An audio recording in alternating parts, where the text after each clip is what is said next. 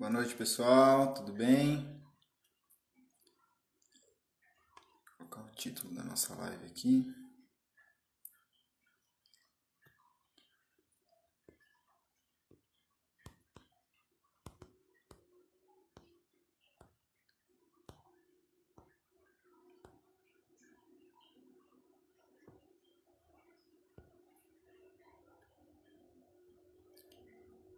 Boa noite, Ricardo.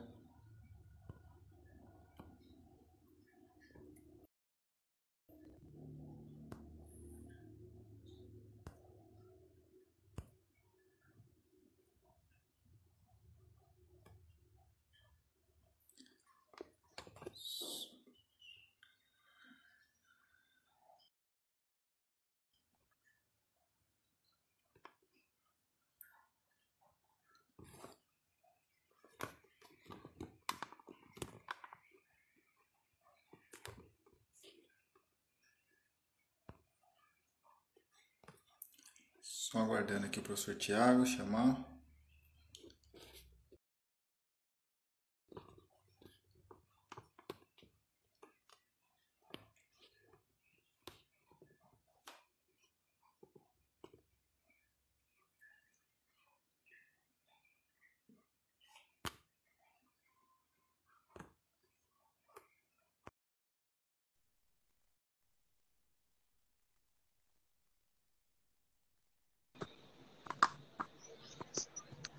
Boa noite, professor Danilo. Boa noite, professor. Tudo bem? Tudo bem?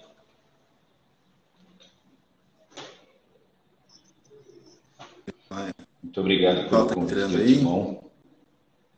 Professor, eu que agradeço pelo aceite, professor. É uma, um prazer e uma honra aí estar com você falando sobre esse assunto, né? Um assunto que eu particularmente gosto muito, o tema aí da, do meu mestrado, né? E vejo que o professor também é um, vamos dizer assim, um entusiasta sobre esse assunto, que é um do, uma das Legal. dos cernes aí da nossa prescrição de treinamento, né?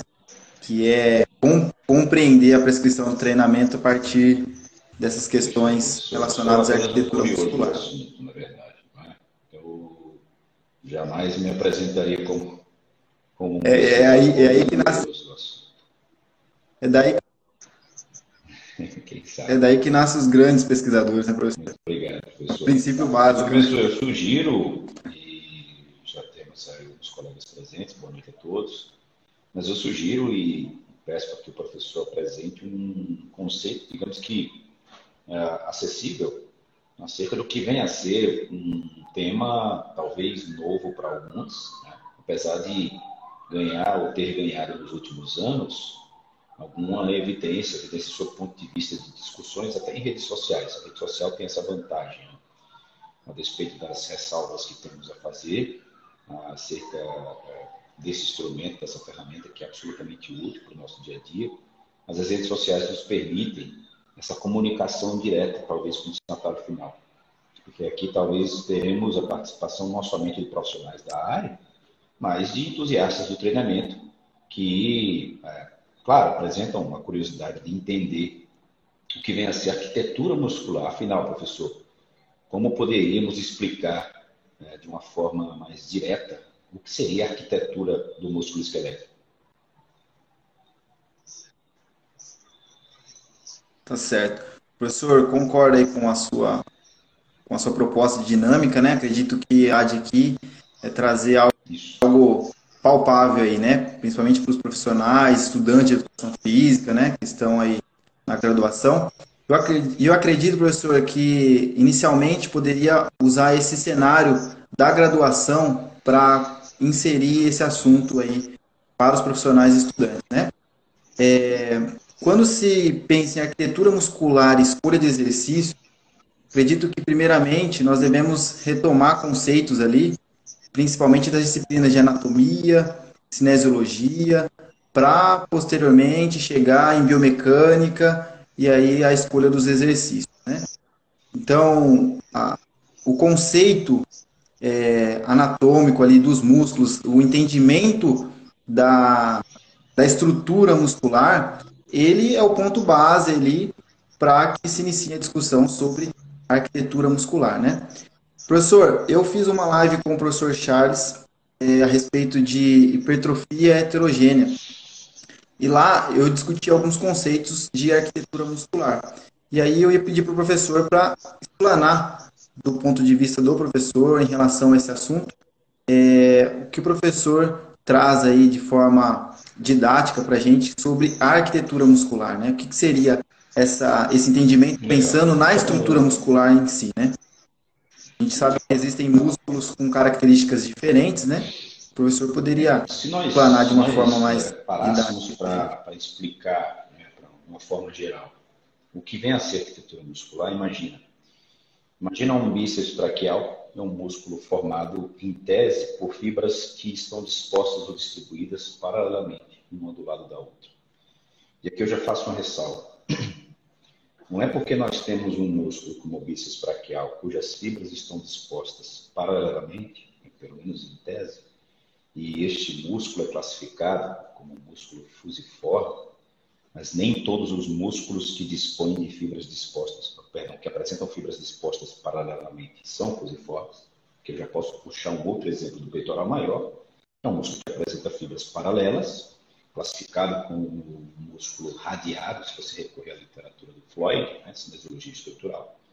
Um músculo em forma de leque, mas as fibras também estão dispostas paralelamente. No entanto, nós não poderíamos classificá-lo como fusiforme, exemplo do que acontece com o bíceps braquial.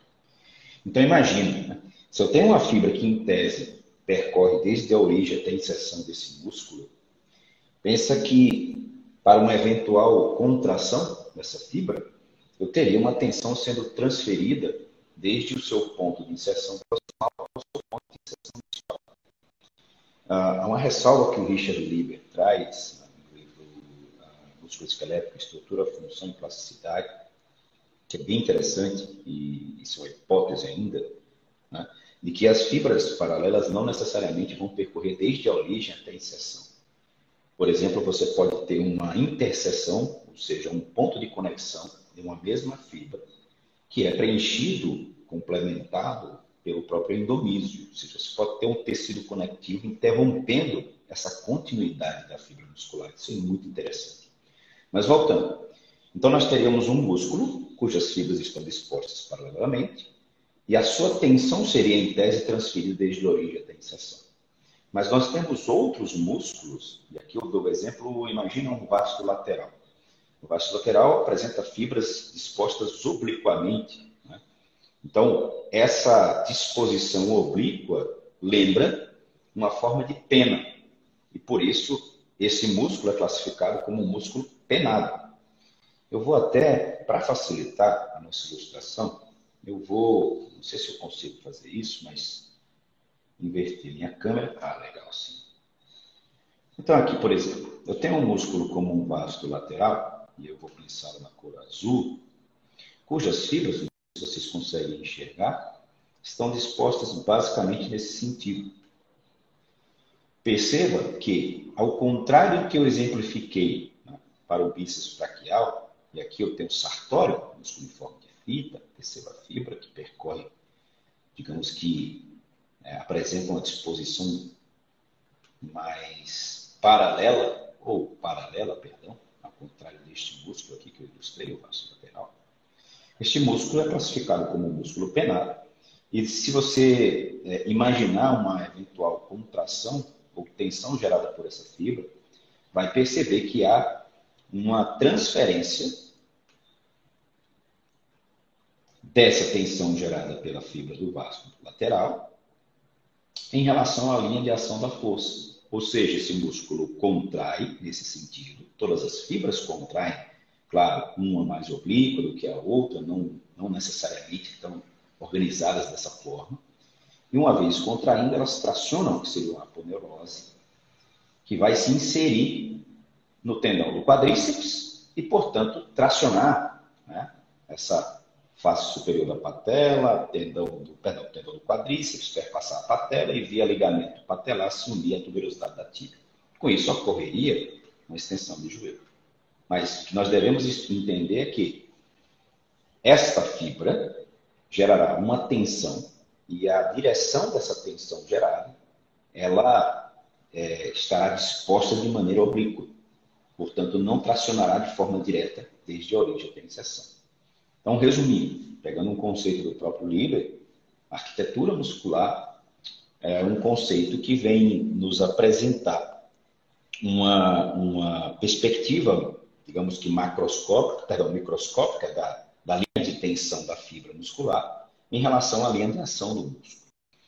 Tudo bem? Então, é, eu não sei se, se muito mais compliquei ou exemplifiquei a contento, ou ilustrei a contento, mas só voltando à, à, menção do bíceps braquial, para fecharmos o exemplo, perceba que as fibras estariam basicamente nesse sentido, né? dispostas paralelamente, e aí, havendo uma contração desse músculo, qual seja bíceps braquial, tanto cabeça lateral quanto cabeça, tanto cabeça longa, perdão, quanto cabeça curta, essa tensão gerada pelas fibras em conjunto seria transferida de forma, aspas, direta, desde a sua origem até a sua inserção. Professor, quer complementar? Por favor. Professor, perfeito aí, até Não, uma, é, uma aula aí, eu, né, professor? Eu, eu, tento, eu tento, usar, e... uh, talvez, exemplos e termos que estejam, sejam mais acessíveis. Né? Porque quando a gente conceitua, e eu percebi, eu demorei um tempo para entender isso. Quando nós conceituamos em sala de aula, partimos do conceito né, da arquitetura muscular e, e talvez o termo arquitetura muscular já, já cause uma certa resistência por parte do aluno, principalmente aquele que, que não teve contato né, com, com a temática. É, é muito mais fácil, muito mais simples quando transferimos o exemplo para o ato de tracionar um carro. Então imagina que você vai tracionar um carro na tentativa de puxar. E você tem uma corda para isso. E você está gerando essa tração do carro. E pensa comigo, se você traciona de forma direta, alinhado ao carro, por esse carro, a tensão gerada, ou essa força gerada sobre o carro, ela será, será transferida diretamente, né, ou com o mínimo de perda possível, ao seu ponto de inserção, ponto de amarração no carro, no, no veículo. Mas se você desloca lateralmente, imagina um deslocamento de 45 graus, você forma um ângulo de 45 graus para gerar a mesma tração, entenda que haverá uma dissipação, uma perda dessa força gerada né, contra o carro em relação ao, ao, ao, ponto de ancoramento. É esse o exemplo que eu costumo até desenhar no quadro, para que o aluno entenda que um músculo penado, as fibras do músculo penado, elas não, a tensão gerada por essas fibras não tende a ser transferida né, de forma direta ao seu ponto de inserção. Mas desculpa, professor, por favor. Não, exato, professor. Professor, já então avançando um pouco sobre o assunto, né? O professor ilustrou. A musculatura, então, ela tem as fibras organizadas e dispostas em uma determinada direção e isso define a sua ação em relação à linha de produção de força. Sendo assim, sendo assim, eu vou selecionar exercícios que favoreçam a produção de força nessa linha de ação. Pensando agora, professor, na arquitetura muscular ainda, antes de entrarmos no, na escolha dos exercícios propriamente dito é possível alterar essa arquitetura? Se ela está disposta dessa maneira, como o professor colocou, obliquamente, o músculo penado, ou mais é, paralela com o músculo fusiforme, ou até o, o exemplo que o professor deu do peitoral maior, o músculo leque, é possível criar alterações nessa arquitetura, nesse desenho que o músculo possui ali, que favorece o, a produção de força na linha de ação dele? Quando respondemos que é possível interferir ah, nessa arquitetura do músculo esquelético, ao passo em que apresentamos uma informação que, aos olhos do, do, aluno, aos olhos do entusiasta do treinamento, aos olhos de, do profissional que trabalha com reabilitação, soa como uma música né, de boa qualidade, eis que nós apresentamos como ato contínuo uma certa frustração. Por quê? A literatura é muito incipiente no que tange a investigação é, dessas possíveis modificações, adaptações morfológicas músculo esquelético em decorrência de um dado estímulo. Uma primeira grande diferenciação que nós podemos fazer, e aí me reporto aqui, é um grupo de autores, o Reeves, o Frank, Narit, que publicam muito esse tipo de discussão acerca das adaptações morfológicas, aumento do comprimento desse fascículo, modificações do ângulo de penação. Um exemplo e uma linha que eles trazem que seria muito evidente em tese é a diferença entre o treinamento predominantemente excêntrico e o treinamento predominantemente concêntrico. Então, imagina, mais uma vez, e eu, eu, eu, não sei se incomoda, professor, é, lançar mão dessa ilustração, mas eu, eu gosto sempre de fazer, não. porque acredito que fica até mais fácil para visualizar. Eu tenho um músculo aqui como um bíceps femoral cabeça longa. claro. Um músculo, é, dentre os, os, músculos esqueléticos, é um dos mais estudados né, quando o tema é arquitetura muscular. Vasto lateral, bíceps femoral cabeça longa, sem dúvida. É, são dois músculos é, dentre os mais é, investigados na literatura. Talvez, talvez, pela facilidade, aspas, de avaliá-los né, com auxílio de ultrassonografia. Mas vamos lá. Imagina que um indivíduo ele apresenta ou foi, fora submetido a uma reconstrução para ligamento cruzado anterior, de ligamento cruzado anterior, deste membro inferior direito.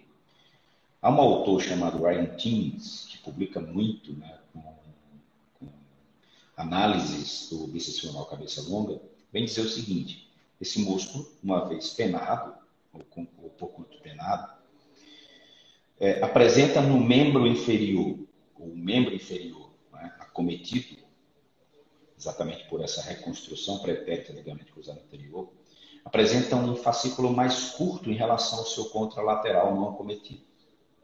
Então, vamos entender, por hora, o fascículo como a fibra. Ou seja, quando falar de comprimento de fascículo, entendam o comprimento da própria fibra. Legal.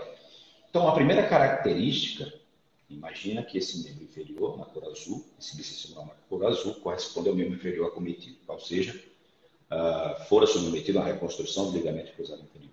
Um fascículo mais curto, uma, uma fibra mais curta e mais angulada, ou seja, este ângulo de penação, ele se encontra aumentado, pelo menos quando comparado com o membro inferior contralateral. Legal. E aí, esse indivíduo uh, é um aluno nosso. Nós nos deparamos com essa demanda.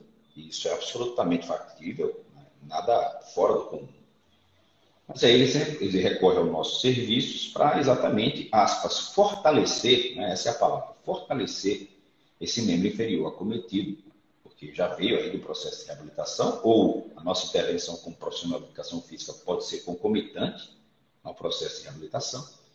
E é o que nós vamos fazer. Primeiro ponto, e aí quem já quem conhece alguém né, que já passou por essa situação, vai perceber que são características comuns. Primeiro, o déficit de força, né? menos força para flexores de joelho, esse membro inferior acometido. Segundo, a atrofia é evidente. Né? Você percebe uma perda de massa muscular como um todo somente ao observar, comparar os membros contralaterais. Terceiro ponto, né? déficit de amplitude de movimento. Se esse indivíduo flexiona o joelho, nesse exemplo, né, o joelho esquerdo, vai perceber que a amplitude de flexão será é, consideravelmente maior quando comparado com o membro acometido. Legal. E aí já vamos entrar um pouco na questão da escolha de exercícios. Imaginemos que, para recuperar, primeiro, massa muscular, segundo, força muscular, terceiro, amplitude de movimento, mesas e cadeiras flexoras seriam dois exercícios estratégicos, não? Claro que sim. Imagina agora que esse indivíduo é um jogador de futebol. Né? Ele passa ali para um dinamômetro isocinético e vai verificar a relação em que. Qual é o que significa relação em que? Relação em que vai medir força de flexores do joelho em relação à força gerada pelos extensores de joelho isquiosurais, enquanto flexores de joelho, quadríceps enquanto extensores de joelho. E uma relação em que abaixo de 50%, ela denuncia, ou prenuncia, ou sugere né, uma maior suscetibilidade a lesões, não somente dessa natureza. Voltando, se eu submeto esse indivíduo a um treinamento predominantemente concêntrico, concêntrico, há a tendência de não recuperarmos, ou pelo menos há uma perspectiva de não recuperarmos, em uma magnitude, uma magnitude que poderia ser obtida, o comprimento dessa fibra. Ou seja, há uma perspectiva de não gerarmos um aumento significativo do comprimento do fascículo, do comprimento da fibra. Não nas mesmas proporções que seriam esperadas. Se submetêssemos esse indivíduo a exercícios predominantemente excêntricos, aqui eu cito dois que podem ser executados nas salas de musculação. Primeiro, stiff, no qual, se você parar para pensar, os isquiosurais serão levados ao seu comprimento mais longo. Mais longo. Por quê? São extensores de quadril. No stiff você entra numa flexão considerável. Segundo, são flexores de joelho. No stiff os joelhos estarão em quase total extensão. Então, o stiff seria um exercício no qual esse fascículo, essa fibra muscular, estaria sendo tracionada demasiadamente. Imagina que esse indivíduo já se encontra com um déficit de flexão de joelho né? e com uma certa é, limitação no que tange a movimentos, a própria articulação do joelho. Então você já tem um exercício aí que pode ser utilizado com dominância de quadril, até para evitar movimentos demasiados sobre a articulação do joelho, com uma boa perspectiva de modificação arquitetônica. Imagina se você submete a um exercício ou uma gama de exercícios predominantemente concêntricos. O próprio Ryan Teams, eles distribuíram, ah, na verdade, eles avaliaram né, e fizeram essa comparação entre exercícios somente concêntricos e somente excêntricos. Ah, professor, mas como ele consegue isso? No dinamômetro isocinético. Ele isolou somente fase concêntrica e somente fase excêntrica. E o que perceberam, né, grosso modo, de forma resumida, é que exercícios somente concêntricos tendem, ainda no bíceps femoral cabeça longa, tendem a reduzir o comprimento fascículo e aumentar o ângulo de penação. Enquanto exercícios somente excêntricos, repito, realizados no termômetro isocinético, tendem a favorecer um aumento do comprimento fascículo e redução desse ângulo de penação. O grande detalhe que me chama a atenção é que não houve diferença entre os protocolos para o aumento da espessura muscular. Espessura é uma medida transversal. O que eu quero dizer com isso? É que você pode promover alterações longitudinais, obtendo bem distintas, como é o caso do exemplo mencionado, obtendo respostas transversais eh, semelhantes.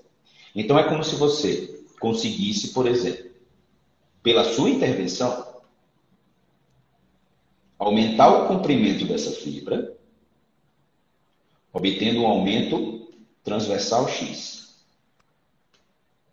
Mas poderia, por outra via de intervenções ou por outra estratégia, reduzir o comprimento dessa fibra. Claro que não vai ser o caso, porque numa cadeira flexora, numa mesa flexora, você terá sim a fase excêntrica, subdimensionada em relação à concêntrica, mas terá.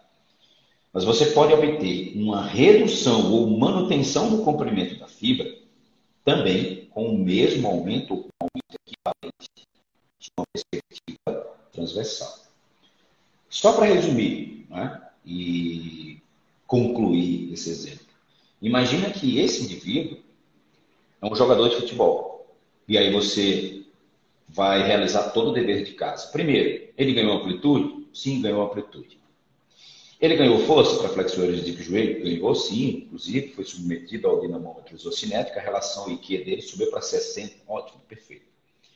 O uh, ah, que mais? Massa muscular, realmente é evidente o ganho de massa muscular e a redução aí do desequilíbrio em, em relação à, à atrofia decorrente da cirurgia. Legal. Aí você libera esse indivíduo para o jogo com o fascículo mais curto e mais angulado. Imagina agora uma, um sprint, por exemplo, no qual esse mesmo bíceps femoral será, será tracionado de forma bruta, né, em grande intensidade. Me diz agora o que vai acontecer com essa fibra mais curta e mais angulada. Esse indivíduo certamente estará suscetível ou mais suscetível à lesão por estiramento. E aí o cara volta para o departamento médico. Quando você poderia ter incluído nesse programa Exercícios simples e predominantemente excêntricos, como stiff, como a própria flexão nórdica. Por que, que a flexão nórdica ganhou tanta notoriedade nos times de futebol. Porque é um exercício barato, de fácil execução e com resultados e respostas uh, absolutamente úteis, né, vamos denominar dessa forma, para atletas naquela modalidade. Professor? Excelente explanação, professor. Então, quando eu altero essa arquitetura, tornando ali essa angulação, né? Denominamos de ângulo de penação é, menor do que foi encontrado inicialmente. Consequentemente, eu tenho aumento da força usando o exemplo do carro que o professor usou, né?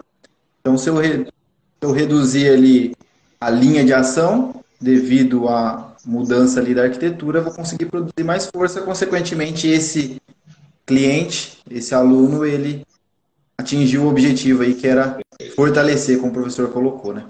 Excelente. Professor, tem um outro ponto também que é interessante, que se remete também à escolha de exercícios, principalmente nas variações que existem dentro de cada exercício. É essa mudança na arquitetura em diferentes regiões ou ela acontece mais proximal, na região mais proximal do músculo, ou na parte mais medial, ou na parte mais distal.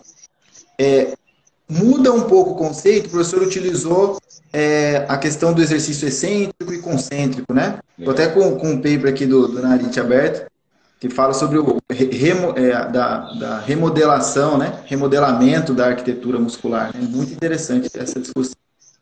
Inclusive, professor, já aproveitando aqui fazer um adendo, é, eu vou disponibilizar artigos sobre esse assunto, né, sobre essa discussão de arquitetura muscular e escolha de exercícios no meu canal do Telegram. Eu sempre disponibilizo lá artigos é, recentes sobre essa discussão, porque é algo que está vigente na literatura e que contribui bastante para a nossa prescrição. Professor, então, o professor poderia falar um pouco dessa questão, dessa alteração nessa arquitetura em diferentes regiões devido Legal. às variações de exercícios? É, sua fala me lembrou um trabalho que foi publicado, muito festejado, que é o de Pincheiro e Colaboradores, que saiu agora em 2021. E olha que interessante, quando eles submeteram a um grupo de indivíduos somente à prática da flexão nórdica, aqui se vocês não identificarem a flexão nórdica, vocês me pedem que eu possa abrir vídeos, né? possa localizar aqui em algum slide, porque eu tenho esses vídeos né, com a execução do movimento. Mas vamos lá. Eles analisaram o bíceps femoral cabeça longa. Vocês percebem? E aqui eu faço uma observação, porque nós precisamos, nós que estamos tentando aqui encontrar né, algumas diretrizes no âmbito do laboratório, nós temos a responsabilidade de chamar a atenção de, do, do, profissional, que muitas vezes está ali na ponta, né, na linha de frente, é um grande interessado em entender esse processo, e nós temos a responsabilidade responsabilidade de chamar a atenção para o seguinte: olha, nós temos pouquíssimos músculos sendo investigados, pouquíssimos músculos sendo investigados no âmbito da literatura e muitas extrapolações que derivam dessas parcas investigações. Eu vou repetir. Dentre uh, o, todo, considerando todo o aparelho locomotor, nós temos músculos que se tornam recorrentes na literatura. Bíceps femoral cabeça longa é um deles. Por quê? É um músculo penado, dentre os músculos dos dentre os estruturais, o mais suscetível à lesão por estiramento. Ah, um outro músculo que se torna recorrente na literatura é o vasto lateral. O professor sabe perfeitamente que quando nós vamos lançar uma busca, né, entender um pouco mais sobre a arquitetura muscular, talvez, talvez, nos depararemos, né, depararemos necessariamente com um desses dois músculos em primeiro lugar. E aí o que acontece? Nós costumamos extrapolar relações que muitas vezes, e futuramente talvez isso seja evidenciado, muitas vezes não podem ser aplicadas, pelo menos de forma direta. Eu não posso considerar as alterações derivadas de um, ou seja, encontradas no vasto lateral, eu não posso simplesmente extrair né, essas adaptações e empregá-las de forma direta numa cabeça lateral do tríceps braquial. Embora, embora seja também caracterizada como um músculo penal. Entendem? Então, ah, é, às vezes, nós é, temos a, a, a, até nós somos tentados a apresentar, tentados a apresentar respostas é, satisfatórias para determinadas perguntas, mas nós não temos essas respostas ainda. Vocês querem ver um músculo que carece e muito e muito de evidências, né, de investigações da literatura e sobre o qual muito se fala? Esse aqui, latíssimo do dorso. O latíssimo do dorso é um músculo que, apesar de essa é uma confusão que se faz, né? apesar de apresentar essas fibras, olha só, as fibras mais superiores, elas. Pois não? Ah, professor, desculpa, desculpa, professor, desculpa, isso, te, desculpa te interromper, pode subir só isso. Isso, percebo. Elas estão dispostas por uma perspectiva quase transversal, enquanto as inferiores, olha só, elas vão ganhando um direcionamento mais, aspas, longitudinal, vem, vem se inserir aqui na face lombar. Uma curiosidade interessante é que há conexão funcional com o glúteo máximo contralateral. Glúteo máximo contralateral via face lombar. Olha que conexão bacana, né? Que nós encontramos entre latíssimo do dorso e glúteo máximo contralateral. Músculo também? Que também apresenta fibras dispostas paralelamente. Não é um músculo penado, é um músculo que apresenta fibras paralelas. E aí, uh, enfim, forma essa conexão funcional com o latíssimo do dorso, para a qual nós devemos atentar. Mas voltando, o trabalho do Pincheiro e colaboradores, publicado em 2021, ah, naquela ocasião eles submeteram a amostra somente a três semanas de flexão nórdica. Três semanas de flexão nórdica. E analisaram esse bíceps femoral cabeça longa em duas porções, sendo uma média e uma distal. Uma média e uma distal. O que eles avaliaram? O estudo se tornou, uh, digamos que ele ganhou relevância, né, ou mais relevância, né, ele foi eh, demasiadamente discutido e tem sido discutido, por quê? Porque eles utilizaram, além de ultrassonografia em 3D, a microendoscopia para medir o comprimento do sarcômero. Medir o comprimento do sarcômero. E aqui cabe uma ressalva. Geralmente, quando o aluno se depara com aumento de comprimento de fascículo aqui para simplificar, entendamos fascículo como comprimento da fibra muscular, imediatamente ele conclui, então houve sarcomerogênese, ou seja, adição de sarcômeros em série. É como se a fibra acrescentasse um sarcômero aqui, outro aqui, tá? outro aqui, e aí aumentasse ou apresentasse isso, resultasse num aumento do comprimento dessa fibra.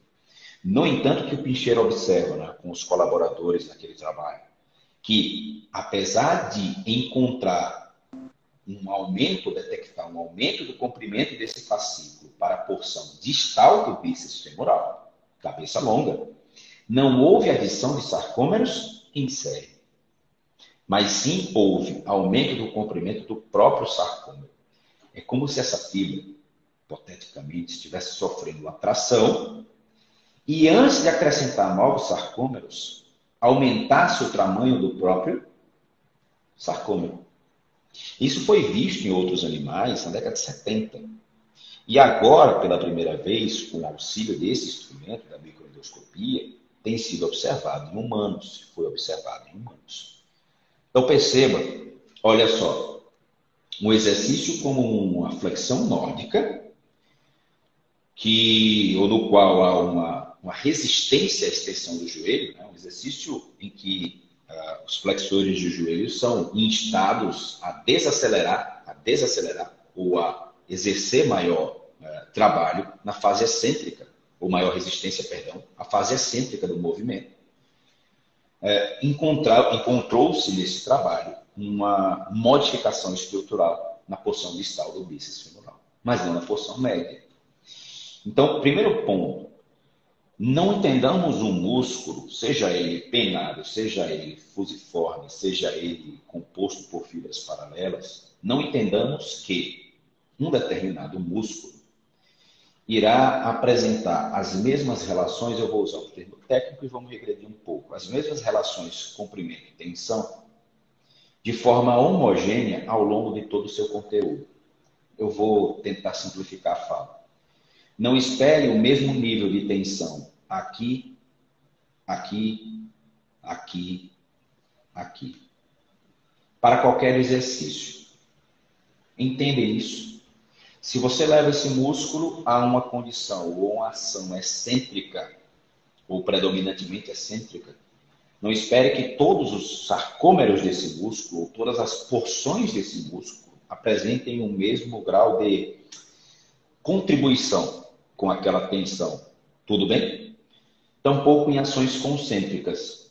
Ou seja, a contração parece não ser homogênea, ou o nível de tensão parece não ser homogêneo ao longo de toda a estrutura de um mesmo músculo. Essa é uma discussão que se utiliza para justificar também as respostas heterogêneas para determinados exercícios. E aqui é, eu peço perdão, professor, mas para entrar um pouco na conversa que, que o professor teve né, com o professor Charles Lopes, a quem aqui registro a minha total admiração e respeito, um grande nome né, da, da, da, nossa área, não só no Brasil, mas em todo o mundo. Então, que eu queria trazer acerca do entendimento dessa heterogeneidade da hipertrofia é que nós não podemos esperar para todo e qualquer exercício ou movimento de extensão de joelho uma hipertrofia semelhante de todos os músculos extensores de joelho, quais sejam reto femoral, vasto lateral, vasto medial e aqui abaixo o vasto intermédio. Por exemplo, se esse indivíduo for submetido a um programa de treinamento composto somente por agachamento bilateral, aquele agachamento tradicional, barrinha sobre as, as costas, enfim, sobre o trapézio, bilateralmente, é possível, provável, que este reto femoral não apresente hipertrofia relevante ao final do treinamento, do programa de treinamento. O que uh, não aconteceria, né, ou não esperaríamos que acontecesse, se ele fosse submetido a um programa de treinamento composto pela cadeira extensora. Exercício no qual há um favorecimento, me refiro aqui à hipertrofia, do reto femoral em relação aos vastos. Se você pega o trabalho do EMA, né, colaboradores de 2013, você verificará uma hipertrofia quase duas vezes maior, considerando ali a secção transversal e espessura, né, foram avaliadas pelos autores. Então, ao passo que um exercício como cadeira extensora tende a favorecer o reto femoral em relação aos vastos, isso é uma heterogeneidade de músculos que compartilham, ou da hipertrofia de músculos que compartilham da mesma seção distal, todos se inserem no do quadríceps. Por outro lado, este mesmo reto femoral parece subutilizado, aspas, repetindo, considerando a possibilidade ou perspectiva de hipertrofia muscular, subutilizado em agachamentos bilaterais, nos quais os vastos parecem ser demandados, né, pelo menos em relação ao quarto extensor, antes joelho, reto femoral. Então você já tem aí né, uma, uma necessidade de alternância de exercícios ou de estímulos somente considerando músculos extensores de joelho. Todos eles são extensores. Em relação a, a, a uma, uma comparação intramuscular, o próprio Frank, né, em 2014, Frank e colaboradores trazem aquela comparação entre o treinamento excêntrico e concêntrico, como já foi aqui mencionado. Segundo os autores, e essa, essa confirmação veio na revisão publicada pelo Zabaleta Corpa, né, em 2021 também, essa confirmação de que o treinamento excêntrico tende a favorecer a hipertrofia de porções distais distais do quadríceps uh, veio a ser ratificada, mais uma vez dizendo, pela revisão recém-publicada, que é a única que nós temos acerca de hipertrofia muscular heterogênea. Então, pensa comigo. Eu tenho duas leituras a fazer. Primeiro, músculos que compartilham da mesma inserção, tendão do quadríceps, da mesma inserção distal, que compartilham a mesma função, todos eles são extensores. Tudo bem? compartilham a mesma inervação. E aí, nós temos uma possibilidade né, de, levando-os diferentes de extensão de joelho, cadeira extensora, agachamento bilateral, nós temos uma possibilidade de priorizar um em relação ao outro. Repetindo, na cadeira extensora, priorizar a hipertrofia deste reto femoral em relação aos vastos, e no leg press, no agachamento, exercícios em que há essa bilateralidade na tríplice extensão do joelho, tornozelo e quadril, a possibilidade de subutilizar este reto femoral em relação aos vastos. E mais, quando eu levo este quadríceps, né, considerando essa, esses precedentes mencionados, quando eu levo esse quadríceps a ações predominantemente excêntricas, aqui podemos citar dois exercícios. Primeiro ponto, o primeiro deles, flexão nórdica reversa. Na flexão nórdica reversa, você estará levando esse quadríceps a um comprimento longo por ocasião de um movimento excêntrico. Flexão nórdica reversa eu tenho uma perspectiva, ou eu espero, que haja uma demanda ou uma adaptação, ou maior sensibilidade à adaptação de porções distais em relação a porções médias e proximais desse quadríceps. Mas, repito, a literatura é incipiente, nós estamos engatinhando nesse processo de investigação. Nós temos uma afirmação como essa para quadríceps, mas eu não teria, por exemplo, por exemplo, para outros músculos, como citado aqui no né, próprio latíssimo do dorso, o próprio peitoral maior. Né? Se você considerar o peitoral maior como um músculo que apresenta aí pelo menos duas porções funcionais, seja pela inervação, seja pela distribuição das fibras, feixes claviculares e feixes externocostais, eu acrescentaria aqui feixes abdominais. Né? considerando a anatomia do músculo e a disposição das fibras, mas enfim, você não tem uma avaliação crônica de adaptações ou diferença, né, as adaptações médio-laterais, de porções mais próximas ao externo e porções mais próximas ao úmero. O professor Raquel está presente aqui, produziu um trabalho e está em fase de revisão para submissão. É, certamente nós teremos essa discussão em breve na literatura. Mas não desconsidere, por exemplo, resgatando aquela, aquele raciocínio que foi, fora proposto, não desconsidere a possibilidade de gerarmos tensões em diferentes magnitudes, de esperarmos respostas de diferentes magnitudes, não só para peixes claviculares em relação aos externo-costais, mas também para porções mais próximas